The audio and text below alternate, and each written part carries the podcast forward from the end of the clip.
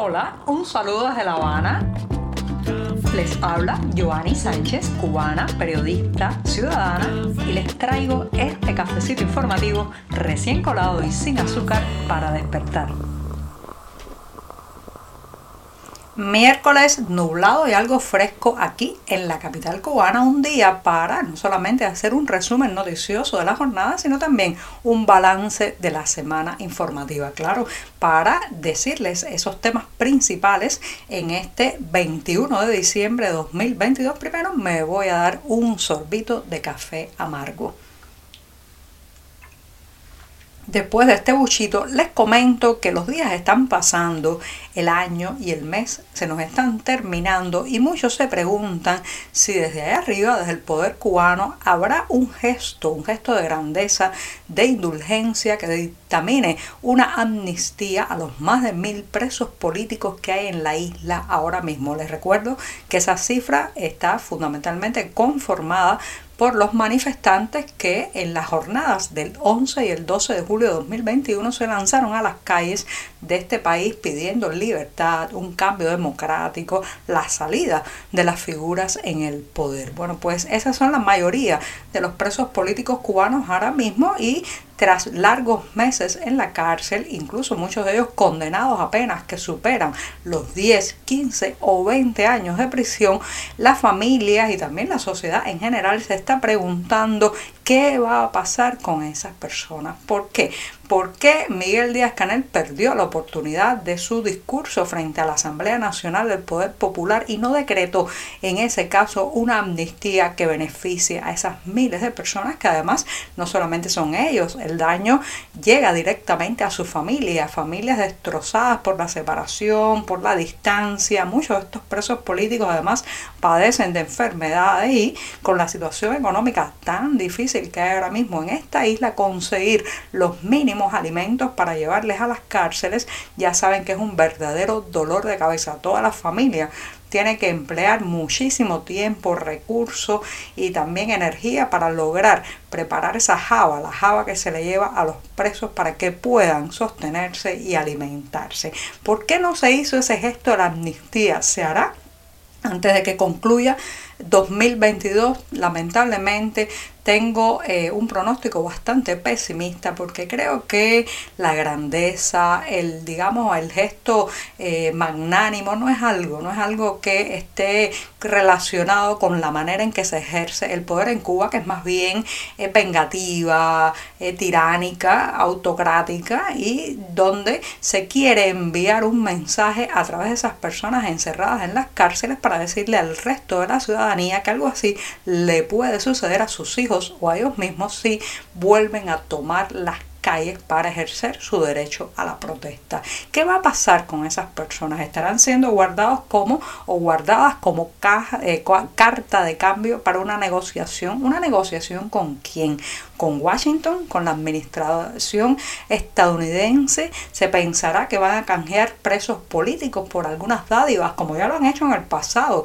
Les recuerdo que ese fue justamente el gesto o la transacción que se hizo con muchos de los detenidos y procesados durante la primavera negra de 2003. Pero ya no estamos en ese tiempo. Cada día que pasa y esas personas están en prisión es un día en que más y más personas en esta isla comprenden que vivimos bajo una dictadura, que más familias se separan radicalmente del discurso oficial, que más gente cruza la línea entre el silencio y la protesta, que muchos más cubanos también pasan esa, esa frontera entre la apatía y la oposición. Así que no decretar una amnistía no solamente es algo que está prolongando el dolor de miles de familias en este país, sino que por otro lado está acumulando muchos más insultos, más, digamos, elementos para empujar hacia un cambio democrático en esta isla. Muchos más insultos en torno a los dirigentes partidistas y los dirigentes del gobierno en Cuba. Así que ya saben,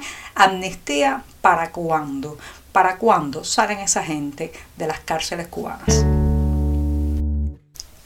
Los números de turistas no acaban, no acaban de despegar en Cuba. Hemos hablado ampliamente de ese tema aquí en este programa, pero las últimas cifras ofrecidas por la Oficina Nacional de Estadísticas e Información conocida por sus siglas ONEI y que son los números del pasado mes de noviembre van marcando una pauta bastante negativa porque habría que eh, tener o deberían llegar a la isla más de 300.000 turistas extranjeros durante este mes de diciembre para poder cumplir con el plan que oficialmente pues se ha dicho que debería ser de 1.7 millones de turistas este año. Recuerden que ya ese plan estaba recortadísimo porque inicialmente la cantidad proyectada para 2022 era de 2 2.5 o 2,5 millones de viajeros y sin embargo hubo que recortar, disminuir esas expectativas dada la realidad y que parece que incluso ese número menoscabado que fue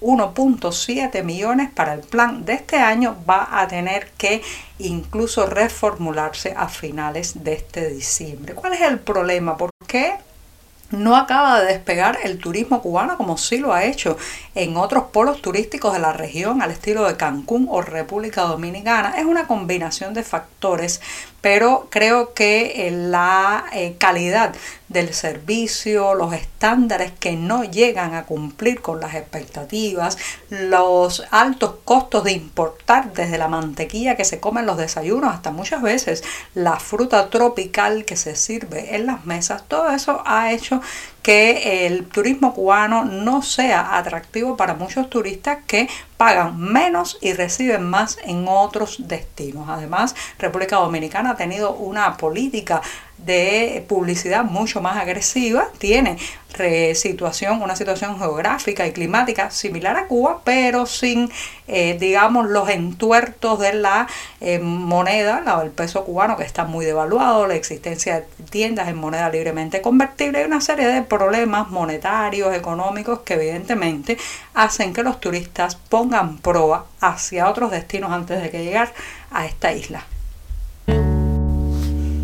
En la provincia de Granma, en el oriente cubano, más de 35 mil familias viven en viviendas que todavía tienen el piso de tierra. No lo digo yo, lo ha tenido que confesar la propia prensa oficial que ve con preocupación que estos hogares no tengan acceso a los recursos económicos ni a los insumos constructivos para poder cambiar de esos pisos de tierra a otros de baldosa, losas, azulejos o demás. Pero evidentemente esta es una estadística parcial porque detrás de esas familias que no tienen acceso a un piso que no sea la propia tierra, el propio suelo natural de la isla, también es muy probable que haya hogares que no tienen, por ejemplo, acceso a agua potable, probablemente también algunos de ellos no tienen acceso directamente al servicio eléctrico, sino a través de trucos, las llamadas tendederas para poder hacerse con la energía eléctrica y muchos otros problemas que normalmente orbitan juntos cuando de eh, las malas condiciones de vida se trata. Pero no solamente eso, señoras y señores, el tener una vivienda con piso de tierra fue aquí una de las características más estigmatizadas del pasado republicano cubano. Fue como un símbolo de la pobreza, del deterioro social, de las diferencias económicas también entre una clase y otra. Y sin embargo, en una provincia, Granma, ahora mismo hay 35 mil casas o más que todavía tienen que vivir en esas condiciones. Y pongo punto final a este programa en mitad de la semana, en el día atravesadísimo, para recomendarles que si están por La Habana todavía, todavía tienen tiempo hasta el próximo 26 de diciembre de pasar por el Museo Nacional de Bellas Artes, específicamente el edificio donde se compila la mayor parte del arte cubano en exhibición, porque allí hay una exposición que está dedicada a los 120 años del natalicio de Wilfredo Lang. Con el título de Wilfredo Lang Indivisible, recoge la obra de este, nuestro pintor más universal. Les recuerdo que Lam nació en Sagua la Grande un 8 de diciembre de 1902 con el nombre de Wilfredo Oscar de la Concepción Lam y Castilla y se dio a conocer fundamentalmente por la mezcla entre el surrealismo y el cubismo de sus obras a las que también salpicó con el espíritu y las formas del Caribe. Así que ya saben, Wilfredo Lan Indivisible es la exposición que hasta el próximo 26 de diciembre podrán disfrutar en el Museo Nacional de Bellas Artes. Y con esto sí, me despido. Hasta mañana jueves, mi día preferido de la semana. Muchas gracias. Por hoy es todo. Te espero mañana a la misma hora. Síguenos en 14medio.com. También estamos en Facebook, Twitter, Instagram y en tu WhatsApp. No olvides, claro está, compartir nuestro cafecito informativo con tus amigos.